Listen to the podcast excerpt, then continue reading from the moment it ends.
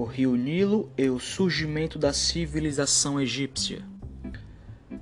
Estudos arqueológicos revelam que a região do Vale do Nilo já era habitada por grupos humanos desde antes de 10.000 a.C. O clima e a vegetação da região eram bem diferentes do que se conhece atualmente.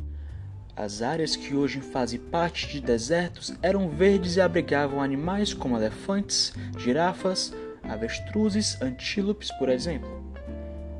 Devido às mudanças climáticas e ações humanas, um intenso e longo processo de desertificação ocorreu naquela área.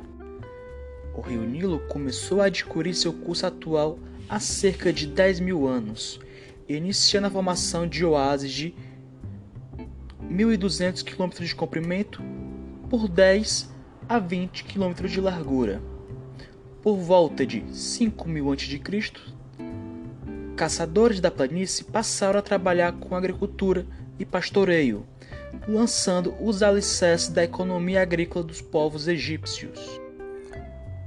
Os egípcios são um dos povos mais antigos do mundo e que nasceu às margens do rio Nilo, na África, que possui 6.671 quilômetros de extensão.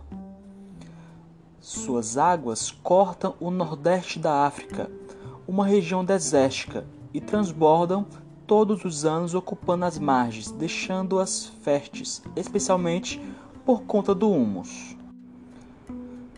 No período das cheias, as águas do Nilo inundavam as margens e depositavam no solo uma rica camada de humus, uma substância produzida pela decomposição de restos vegetais e animais que fertilizavam o solo.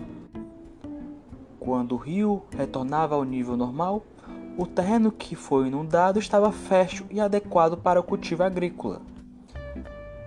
Os egípcios começaram a criar técnicas agrícolas como a construção de canais de irrigação para levar as águas do Nilo até áreas mais afastadas de suas margens. Também construíram diques para armazenar água e, bar e barragens para se proteger de inundações mais fortes, assim permitindo uma agricultura diversificada, produzindo trigo, linho, cevada, algodão, entre outros. Por se localizar numa região ladeada pelo Mar Vermelho e pelos desertos da Arábia e da Líbia, que serviu como barreiras naturais entre o Egito e outras terras, fazendo com que eles fossem forçados a viver em uma porção pequena de terra e reduzindo a interação contra os povos. No entanto, o mar e o deserto serviam de proteção contra invasores, permitindo que o Egito se tornasse uma das civilizações mais prósperas do mundo antigo.